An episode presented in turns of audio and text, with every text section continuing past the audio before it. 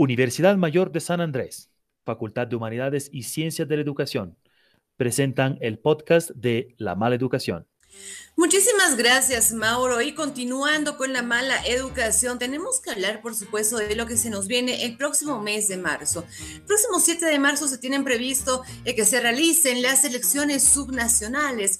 Pero, ¿qué significa esto? Tener unas elecciones en medio de una segunda ola de pandemia de COVID-19. Para hablar de esto, precisamente se encuentra con nosotros el doctor Israel Quino, quien es abogado constitucionalista, además de analista político. Doctor, buenas noches. Estimada Cindy, buenas noches, agradecido por la invitación. Un cordial saludo a la audiencia de la Mara Educación en todo el país. Muchas gracias. Muchísimas gracias a ustedes por aceptar la invitación, doctor. Y bueno, precisamente tenemos que empezar hablando de esto. Estamos viviendo una segunda ola eh, de contagios de COVID-19 y se nos vienen unas elecciones subnacionales. ¿Se deberían llevar a cabo estas elecciones? Sí, es preocupante pandémico respecto de la eh, el incremento en los contagios, el porcentaje de contagiados en todo el país. Ya están siendo varios días en este tiempo en el que estamos superando las 2.000 personas. Pero un elemento de, que contrarresta de pronto a estos indicadores es, y hay que tomarlo en cuenta a partir también de las recomendaciones que tienen los organismos internacionales de salud, la tasa de letalidad y la llegada de pronto de eh, vacunas para el país. Y aquí es un debate interesante, Cindy, importante para el derecho constitucional que ya ha generado un primer precedente el año pasado respecto a la ponderación de derechos ante la colisión de derechos. ¿Esto qué es? Si es que prima el derecho a la salud respecto al derecho político de elegir. ¿Qué derecho hay que ponderar? ¿Qué derecho está por encima del otro?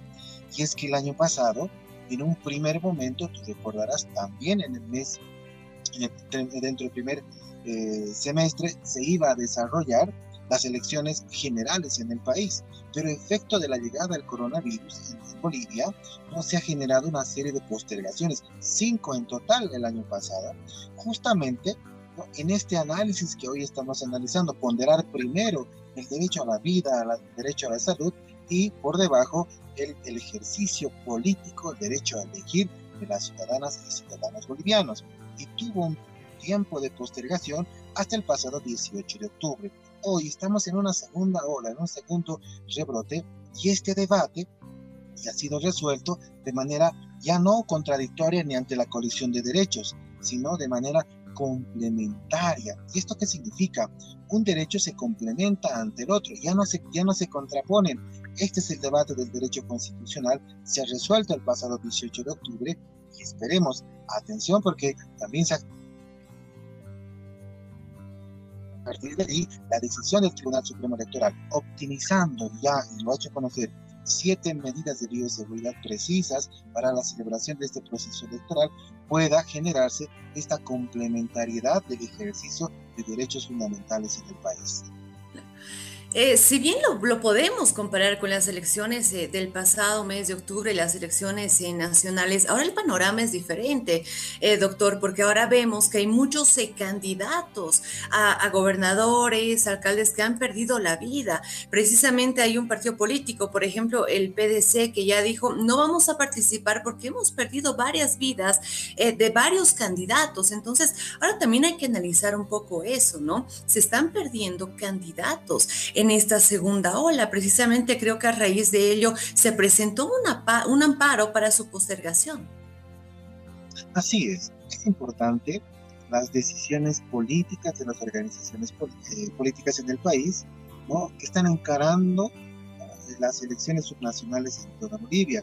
Hay que, pues, eh, por supuesto, indicador de atención es que solamente en La Paz cinco candidatos han fallecido por supuesto tenemos un ex, ahora ex candidato que de Dios goce, el Malco, una personalidad, un líder indígena que estaba candidateando a la gobernación de La Paz.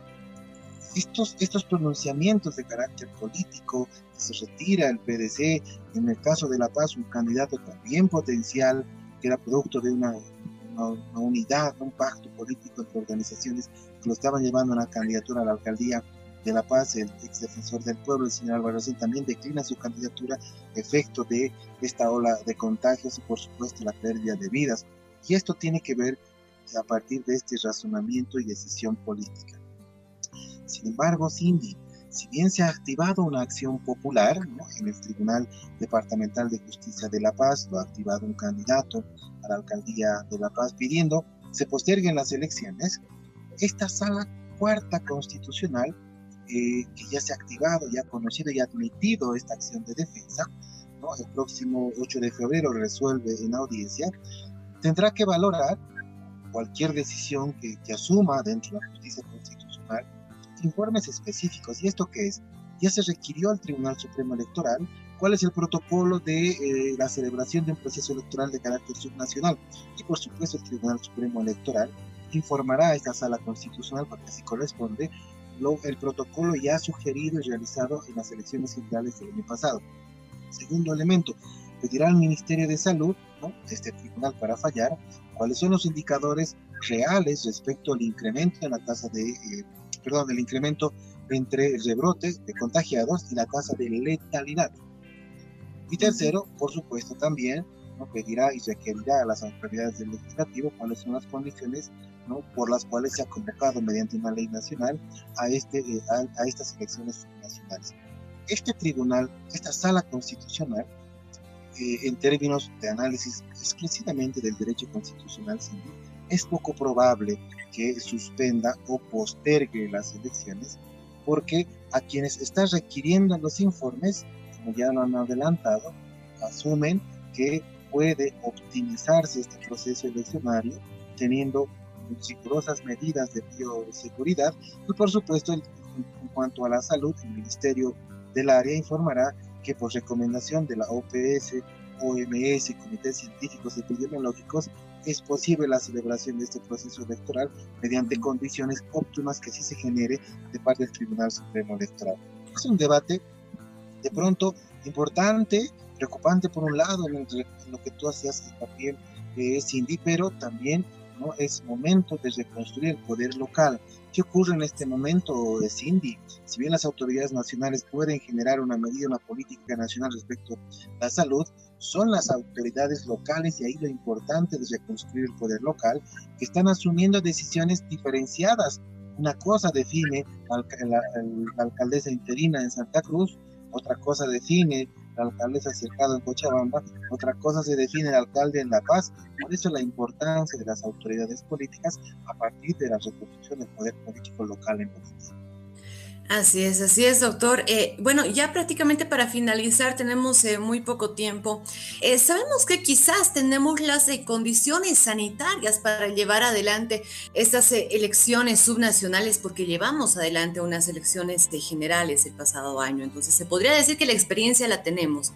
¿Qué pasaría si es que se suspenderían estas elecciones, tomando en cuenta que también ya se pospuso las elecciones subnacionales que tenían que llevarse a cabo la pasada gestión? También el año 2020. ¿Seguirían las mismas autoridades municipales, eh, departamentales a cargo? ¿Por cuánto tiempo más? ¿Qué implicaría para, para nosotros, digamos, el que, el que pase esto? Sí, la Declaración Constitucional 01-2020, entre su parte resolutiva, dispuso que eh, se extiende excepcionalmente el mandato, recordarás el año pasado, de diputados, senadores, también del Ejecutivo, pero además de nueve gobernadores y de todos los alcaldes en el país, incluidos sus consejos municipales y las, asambleas departamentales. Entonces, no hay un impedimento constitucional si es que se suspendiere, se postergare las elecciones del 7 de marzo hasta la reconstrucción del poder político. Y el mandato del Tribunal Constitucional es ese, que las autoridades se prorrogan excepcionalmente en sus mandatos, más de cinco años, hasta la reconstrucción del poder político vía un proceso electoral. Y esto tiene que ver, primero, en la disposición del Tribunal Supremo Electoral, pero la administración de los procesos electorales es competencia de los tribunales departamentales electorales. Y en cada departamento la situación respecto a la salud es diferenciada. No es no es igual en todos los departamentos. De allí que la decisión que asuma, por ejemplo, esta sala constitucional, difícilmente en términos estrictamente jurídico-constitucionales va a disponer de suspender o, o postergar las elecciones subnacionales del próximo 7 de marzo. Doctor, muchísimas gracias por haber estado con nosotros en La Mala Educación. Agradecido por la invitación, estimada Cindy. Cordial saludo a la audiencia de todo el país. A cuidar mucho la salud. Bendiciones en sus hogares. Muchas gracias. Buenas noches. Muchísimas gracias al doctor Israel Quino, abogado constitucionalista, además de analista político. Con esto llegamos al final del programa, Mauro. No te pierdas la siguiente entrevista. Hasta pronto.